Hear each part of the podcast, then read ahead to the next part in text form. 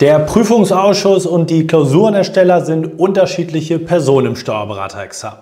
Das ist schon mal eine ganz wichtige Information für dich als Prüfling, denn hier kursieren immer wieder viele Mythen, falsche Informationen und einige Prüflinge ziehen daraus auch immer wieder die falschen Rückschlüsse für das Examen und das wollen wir natürlich verhindern. Deswegen sprechen wir heute und wollen mal ein bisschen Licht ins Dunkeln bringen. Viel Spaß mit dem heutigen Video.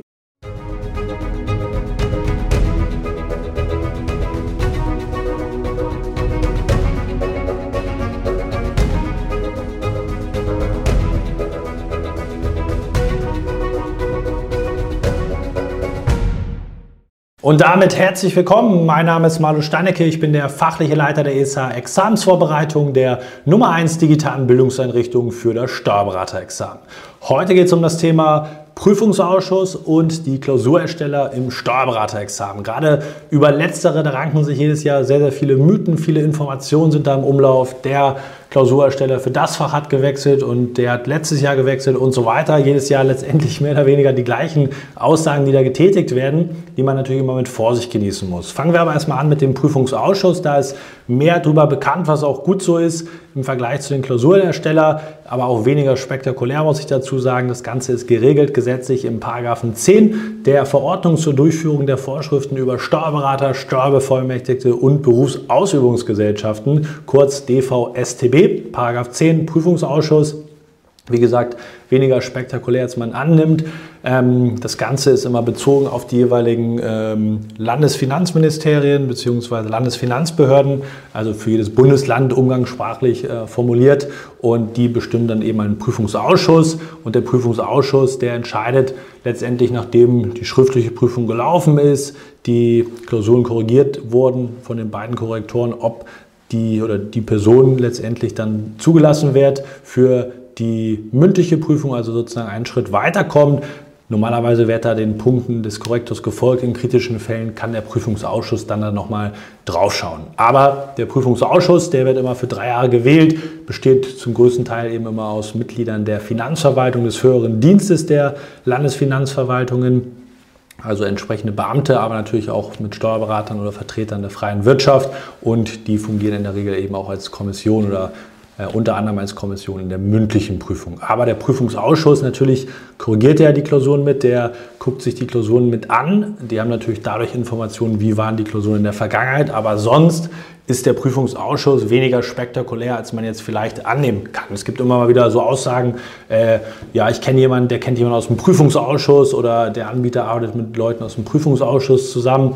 Das klingt jetzt im ersten Moment vielleicht spektakulärer als es ist, weil man letztendlich ja vielleicht mal dann dadurch die eine oder andere Klausur gesehen hat, aber wenn wir ehrlich sind, 80, 90 Prozent aller Dozenten kennen die Steuerberaterklausuren, kennen die jeweiligen Examina. Das ist zwar nicht offiziell oder kein, äh, nichts, was für alle veröffentlicht wird, aber das ist nun mal so, dass die meisten da auch so rankommen oder da auch mal Einblicke bekommen. Deswegen ist das weniger spektakulär, was für die Prüflinge aber auch was Positives ist muss man sagen, weil an der Stelle natürlich diese Informationen, was wie im Examen abgeprüft wird, wie die Lösungen aufgebaut sind, was man da rausziehen kann, natürlich wichtig sind, um dann eben auch in Probeklausuren das möglichst nah wiederzuspiegeln. Aber jemand aus dem Prüfungsausschuss zu kennen, ist jetzt nichts Spektakuläres. Das ist schon mal wichtig für dich an der Stelle. Spannender wäre natürlich, wenn man den Klausurersteller kennen würde oder die drei Klausurersteller kennen würde. Aber da ranken sich auch sehr, sehr viele Mythen. Angeblich, was ist da immer so im Umlauf?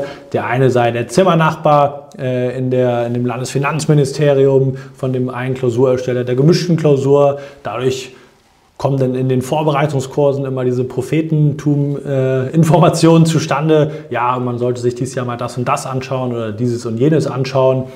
Unterm Strich, wenn man das mal wirklich präzise nachverfolgt, ist das meistens heiße Luft. Kann man ein Zufallstreffer mit dabei sein, aber nichts Belegbares, Belastbares. Deswegen lasst sich gar nicht auf solche Informationen ein. Und auch nicht, der hat jetzt gewechselt, der Klausurersteller, und da ist jetzt ein neuer dran.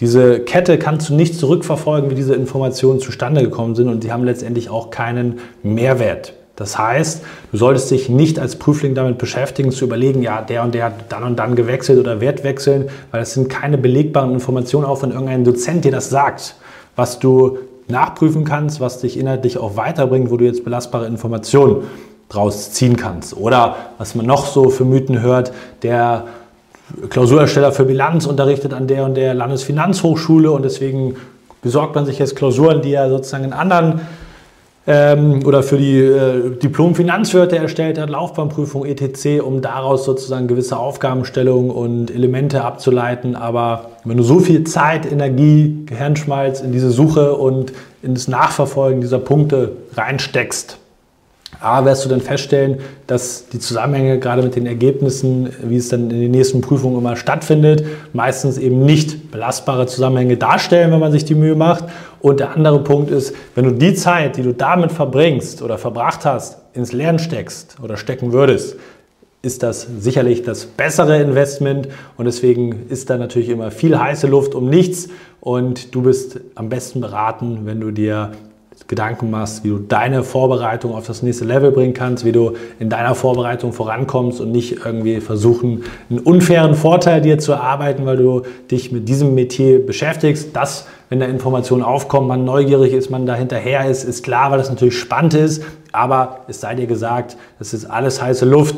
Und wenn du es dann wirklich mal im Nachgang nachprüfst, dann siehst du, dass da nicht viel Handfestes bei rumkommt. Dementsprechend meine Empfehlung, konzentriere dich auf deine Vorbereitung. Wenn du in deiner Vorbereitung die passgenaue Unterstützung benötigst, von der Stoffvermittlung über das Klausurentraining, über alles, was dazugehört, um das auch erfolgreich zu praktizieren, zu planen und umzusetzen, dann melde dich gerne bei uns zum kostenlosen Beratungsgespräch bei der ESH. Den Link dazu blenden wir wie immer unter dem Video ein.